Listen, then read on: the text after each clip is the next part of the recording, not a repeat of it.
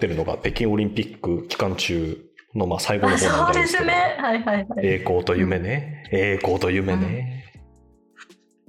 これは本当によ、まあ、ちょっとこんなこと言うとあれですけどよく書けた短編ですよねこれね。確かに。こんなこと言っちゃっていいんだって思ったな。設定としてはあれですよね。戦争の代わりに戦争って言って本当に人を殺す目的の戦争をするのは野蛮だから、まあ、スポーツを戦争の代わりにしようっていう設定ですよね。だからオリンピックでもはや戦争です。オリンピックで勝った国があの覇権を握れるしオリンピックで負けた国は奴隷ですみたいなすごい極端に言うとっていうせ設定になった時にどうなるかっていうことを描いた、まあ、小説のような感じですよね。一気にギュッとまとめましたね、イキさん。読んでて後半ぐらいでわ、まあ、真ん中ぐらいで分かってくるやつをもうギュッとまとめるとそういうことですよね。うんでもなんかそそれ分かってても楽しめますよね。さてどうなるかいうそれはね、それは本当にそう。それは本当にそう。言ったらこう、オリンピックっていうのが、い今で言うと、こう、なんていうんですか、200以上、あの国連加盟国があってっていう、じゃあ参加国100いくつとかあるわけじゃないですか。うん。じゃなくて、じゃなくて、こう、めちゃくちゃちっちゃい国と、うん。アメリカの2国間で行われるオリンピックですっていう、何やねんっていうのを、このめちゃくちゃちっちゃい国のもう本当にうんとっても貧しい難民出まくりの国で、もうスポーツなんてやってる場合じゃねえよっていう国うん。からもう代表団が出ていってっていう、いうお話なんですけど、これは、あれですね、なんか私40年ぐらいの単位で言うと、なんか全然笑えねえなっていう、そう。全然笑えないですね、これね。そうえでもなんかめちゃくちゃ普通にこれそう確かにその方が良くないって真顔で言う人いるんじゃないかなで戦争するぐらいだったらスポーツ戦争の代わりにしたらさみんなハッピーじゃんとかっていう人ってすごいいそうだなって思ってゾッとする感じだったそうね。そうね。なんかじ実際なんか今戦争もそのサイバーテロみたいななんか技術力の競い合いで戦争の代わりみたいになってる部分も若干あるじゃないですか。そうですね。物理的な攻撃もちろんしてる国もあるけどどっちかって言ったらそんな物理的に本当に攻撃するっていうよりかはこういう技術力を持ってます。こういう核技術がありますっていうことだけで戦争になってるとかこういう AI がありますっていうことだけで戦争チックな雰囲気を出してるみたいななんか雰囲気は若干あるなと思っていて普通にこの,、うん。この10年とかの間でも。それの行き行き過ぎたり大衆に迎合しようとするとロジックがスポーツにしますっていうふうになるんじゃないかって思った。全然あるんですよね。だからこれ、しかもうん。開幕、開会式みたいなところで、その、我々は戦争をやめてスポーツやることにしましたみたいなことをすごい、こう、なんていうんですか？声高らかに言う人もいれば、軍の人も出てくるし、うん。でそうするとオリンピックの前の方の競技でもう言ったら、ねえ、こう、ほとんど結末がこう決まってきちゃうと残った人たちってどうするんだっけとか、そこの選手ってどういう、こう、思いというかね、気持ちでそのうん競技に臨めばいいのかみたいなのがね、全然変わってくるよな、確かにな、と思いながら、読むとそういうことが書いてあるっていう、あ読まれてた、みたいな。龍磁に読まれてた、みたいな。うんうんうんそうこれをこの東京オリンピックとかのごたごたを知らない前に書いてたっていうことがまあすごすぎますけどねそうですね。と思思いましたという。冷戦の時に、あれなんですよね。あの、もともと、チェスうんはロシアがすごい強いんですけど、うんまあ当時のソ連がめちゃくちゃ強くて、はいはいアメリカにすっごい強いチェスプレーヤーが出てきた時に、なんかその人と、うんとソ連のもう世界1位のグランドマスターっていう人が対決するっていう企画があったんですけども、代理戦争みたいになってましたもんね。あそうなんだあ知らなかった。うん。だから場所をどこでやるかで、もう揉めまくってみたいな。確かアイルランドかどっかでやったんですけど、あそうなんだ。もうどっちかの国でやるともうね、それはほぼ戦争の、戦争みたいになっちゃうからみたいな。うん本人たち絶対思ってないと思うんですよね。ただチェスやりたいっていうだけだと思うんですけど、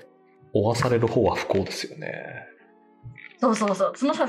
その短編でもこうスポーツ選手がただスポーツがしたいだけだったのにいつの間にか追わされてたっていう構図でしたよね。そうですねはい。どちらかっていうっていうなんか雰囲気もありましたよね。そういうところとかもすごいあの今っぽいっていうかほらだから言ってること何も悪くないでしょみたいな顔してスポーツに戦争させるんじゃないかって思った。今あれらしいですよ。その、うん私全然今回のオリン北京オリンピック見れてないんですけど、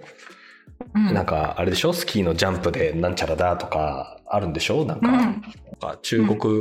出身のアメリカのから出てるなんとかっていう選手がみたいな話を見るとなんか、スポーツしたいだけだろうになみたいな、かわいそうだなっていううん。感じがね、しちゃう、しちゃうんですよね。なかなか、なかなかどうして。もちろん、なんか話ずれちゃいますけど、私、はい。2年ぐらい前からテニスを始めまして、そうですよね。で、それ始めて以来、やっぱりこう、やると見るのも好きになるじゃないですか。うんうんで、1月に全豪オープンっていうオーストラリアの、あの、でやってる、まあ、4大大会のうちの一つを、あの、追って見てたんですけど、うん2人対2人でやるこうダブルスっていう競技の、まあ、男子ダブルスですね。で、2つとも、その言ったらこう2対2で決勝戦とかやるわけじゃないですか。どっちもオーストラリアペア人ペアだったんですよ。うん？うんでそれってめちゃくちゃ珍しくて、強い人たちの、まあ、上位の人、いろんなまあ国籍の人いるんですけど、オーストラリア人ペアが、うんもう上位のシードの人、第1シード、第2シードみたいな、世界ランクの1位、2位みたいな人たちをどんどん倒して、結局、オーストラリアペア同士になったんですよ。あそうなんだ。めちゃくちゃ盛り上がってて、やっぱりへ。オーストラリアでやってるんですもんね。そうなんですよ。オーストラリアでやっていて、で、かつ、そこにはいろんな文脈があり、なんていうんですか、うんうんうんあの、ジョコビッチっていう男子シングルスのすごい強い選手がワクチン打ってる打ってないとか、なんかうん書類を偽造したどうだみたいなやつでめちゃくちゃこう盛り上がりまくってる中で、オーストラリア人同士のペアが世界中から選手を集めたオーストラリアのやつでトップになりっていう、うおーって盛り上がるし、ただその、なんですか、結局優勝したペアの片方の男の人って、まあ、オーストラリア、もちろんオーストラリア生まれ、オーストラリア国籍なんですけど、お父さんお母さんマレー系なんですよね。なので東南アジア系なんですよ。あ、そうなんだ。うん。もしあれ日本でやってたら、我々どういう気持ちで、こう、日本人同士のペアです。片方は、なんていうか、海外の人の、なんですか、ハーフでもないんですよ。もう、ピュアに移民のことでああ、す。そうなんだ。うん。うん、こうなった時にどうなるんだろうな、みたいな。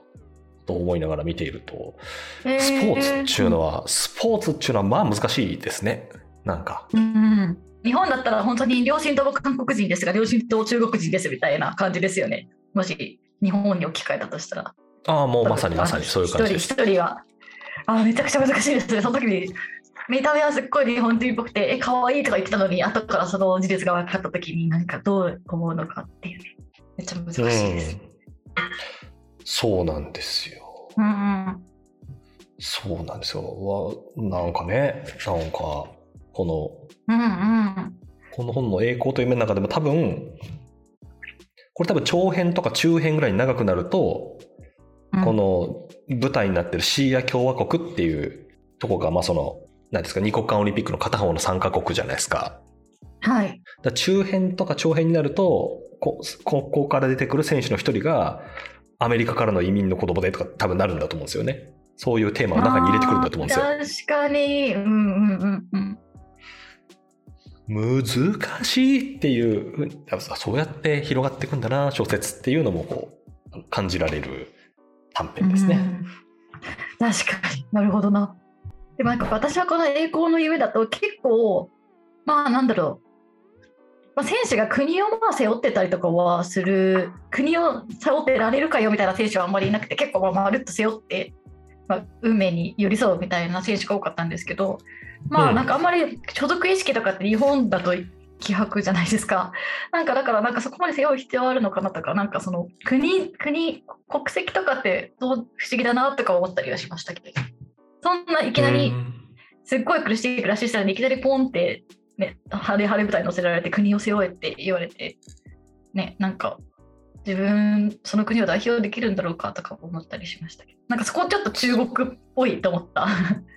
はあ、なるほど。例えば、夏のオリンピックの日本の柔道とかを見てるとなんか、なんか背負いまくりな感じがしますよね。そうなんかスポーツにいまいち乗れないのってなんかみんな日本だけだってことでナチュラルに日本を応援したりとか日本人なんだよとか、うん、例えば大坂なおみちゃんとか全然日本人要素ないのになんかみんな好きだったりするじゃないですか。なんか大阪なおみ自身が全然日本をルーツに思ってない感じがすごいするのに私たちは好きじゃないですか。とかなんかそう、そういうところとかってすごい変な感じがするなってスポーツにおけるそういう国籍すなわちファンなんか愛すなんか背負うものとか国籍が同じだったら応援するものみたいな文脈ってすごい不思議だなと思います。うん、もう短編の2018年4月1日っていう後ろから3つ目ぐらいのやつは、うんうん、まさに自分の国籍を変える変えるっちゅうか選ぶみたいな話じゃないですか。うんうんうんこの IT 共和国っていうなんかデジタル上のこう国に所属することを宣言する、まあ、周りのごたごたみたいなやつだと思うんですけど、はいはいはいはい、多分そういう問題意識がもうあったんでしょうねこう龍二金おじちゃんはこの時からね。うん、そっかそっかそうですね。ああ確かにそういう意味ではラスト納得だな。あそういう確かに確かに。うん、いやこれ私大学の学部の時にあのヨーロッパ経済のゼミにいたんですよ。はい、ええで、その時に見た、あ、面白いなと思った、うん、あの、なんていうんですか、アンケート結果みたいなのがあって、うん、その EU ってものができてから、なんか定期的に、なんかとあるアンケート項目を、まあ、と取っていると。でそれは何かっていうと、うん、例えばフランスの人に聞くとすると、あなたの心情は以下のどれに近いですかと。うん、えっと、私はフランス国民だが EU 市民ではない。フランス国民でもあり EU 市民でもある。フランス国民ではなく EU 市民である。あるいはなんかどちらでもないみたいなやつをこうと継続的に取っていくと、やっぱり最初って EU 市民だと思ってる人全然いないんですよ、もちろん。で、だんだんになんか EU 市民だって思う人がまあ増えていくんですけど、その、その時の、こう、増え方っていうのが国によってやっぱ全然違うと。へえー。例えばドイツみたいな、ああいう国だと、結局、いや、全然我々ドイツ、ドイツです、みたいな感じ？うん、全然ドイツですけど、みたいな。な、何か？みたいな感じなんですけど、はいうん、なんて言ったらいいんだろう。そんなに国をこう解体しても、そんなに問題がなさそうな国って言うとちょっと言い方おかしいですけど、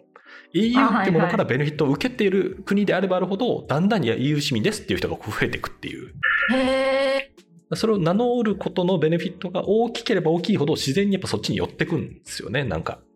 なんか勝手なもんだなっていうのを、その時思ってましたね。まあでも私たちのなんか認識とか気分なんてそのぐらいふんわりしたなんか枠枠組みにすごい影響されながら決まっていくもんなんですよね。うん、まあ、我々日本人だと思っても今のところあんまり得なさそうなさそうですもんね。そうそう。ね、あでもなんかそれそれでなんかだから不思議なんですよね。なんかあんまり日本って政治も終わってるし自己責任論みたいなものがまっかり通ってて結構自分のことは自分で何とかしなかったらしょうがないみたいな気分じゃないですか。と思ってるんですね。だからなんか私あんまり日本人ですとかって言ったら日本人だからな応援するみたいなことに別に全然共感できないけどスポーツの文脈だとめちゃくちゃそれまかり通っているなと思って不思議だなって思ってます。ああ確かにね確かにね、うん、確かにね。うん、どうなのかな？スポーツでやってる人って、ぶっちゃけ何でもいいと思ってんのかな？なんか便利かもしれないじゃないですか。そう言っとくと得だからっていうことなのか、それとも本当に心から、いや、やっぱり日本がなんちゃらでと思ってるのか、なんかわかんないですよね。うん。まあ確かに。でもまあスポーツって対立関係がはっきりしてた方が燃えるみたいな、まあどうしてもそういう構図ではありますよね、試合だから。そうすると、まあそうね。ポジションははっきりしといた方がいいっていうことなのかな。ああ、かなあ。いや、これなんかまたちょっとあれかもしれないですけど、うん。ちょっとまたテニスの話になっちゃうんですけど、はい。今この季節冬じゃないですか。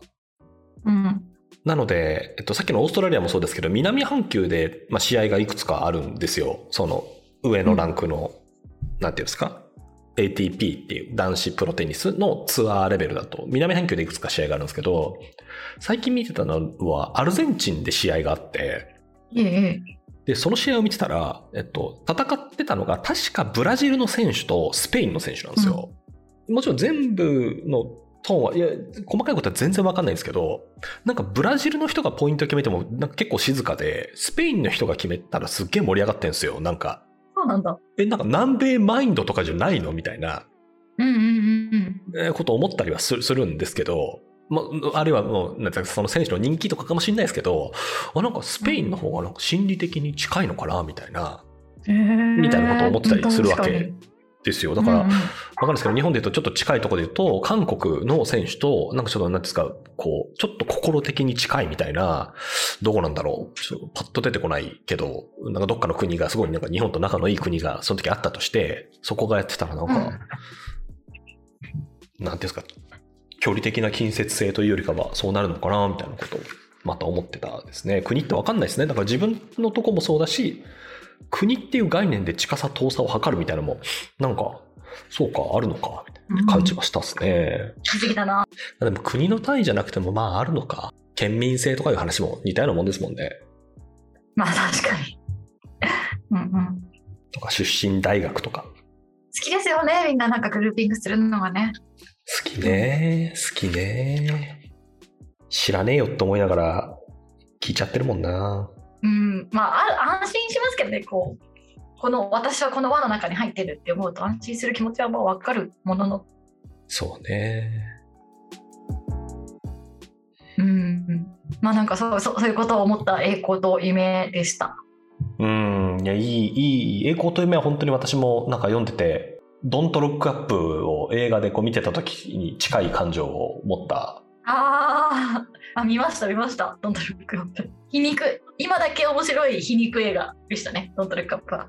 いや、今だけ面白いであってほしいですね。10年後には本当に心の底から笑い飛ばしたいですね、あれはね。確かに。10年後にはなんだこのくだらない映画はって言われてたいですね、本当に。言われたいねあれの脚本を書いた人が40分ぐらいのロングインタビューに答えてて、で、それ、ポッドキャストに上がってたので聞いたんですけど、なんか、暗い気持ちになりましたもんね。なんか、アメリカの中にいる人たちの、こう、トトーンを生で感じるわけじゃないですか。うん。で、その人脚本家じゃなくてジャーナリストなんですよね。で、政治のこともやっているし、スピーチライターかなんかもやってるから、本当にアメリカの、なんていうんですか、我々は、あなんかこう、アホっぽいな、アメリカの政治みたいなことをちょっとわ笑って見れるとこもあるけど、それを生々しく体験してた人が込めた、なんか脚本への思いみたいなのを聞くと、なんかあはい、みたいな。そうですか、っていう。ああまあ確かに距離感が違うんだろうな。私たちちょっとまだ距離遠くコメディとして見見れますもんね。少しは。うん、そうなんですよね。そうなんですよ。なので、やっぱ強い感情をもらうこともありますみたいな話してたんですよね。なんか、うんうんこんなことが起きてないみたいなこと言う人ももちろんいるし、うんアメリカだとね、いやはやっていう気持ちになりましたけどね。Mm-hmm.